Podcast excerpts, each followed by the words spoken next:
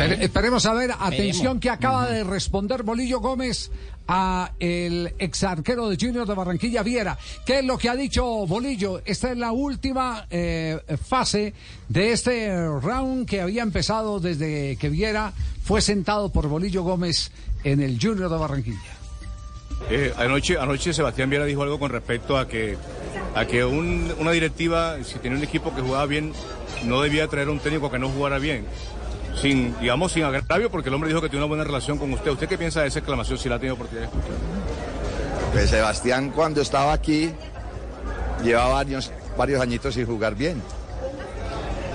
Y estuvimos eliminados y nosotros con ese 2-0 que teníamos en el Unión Magdalena y él no comete los errores, hubiésemos clasificado. Entonces, no hay mucho que hablar porque él también perdió. Cuando yo llegué aquí había perdido todos los partidos. Entonces, él fue, pero ya no fue.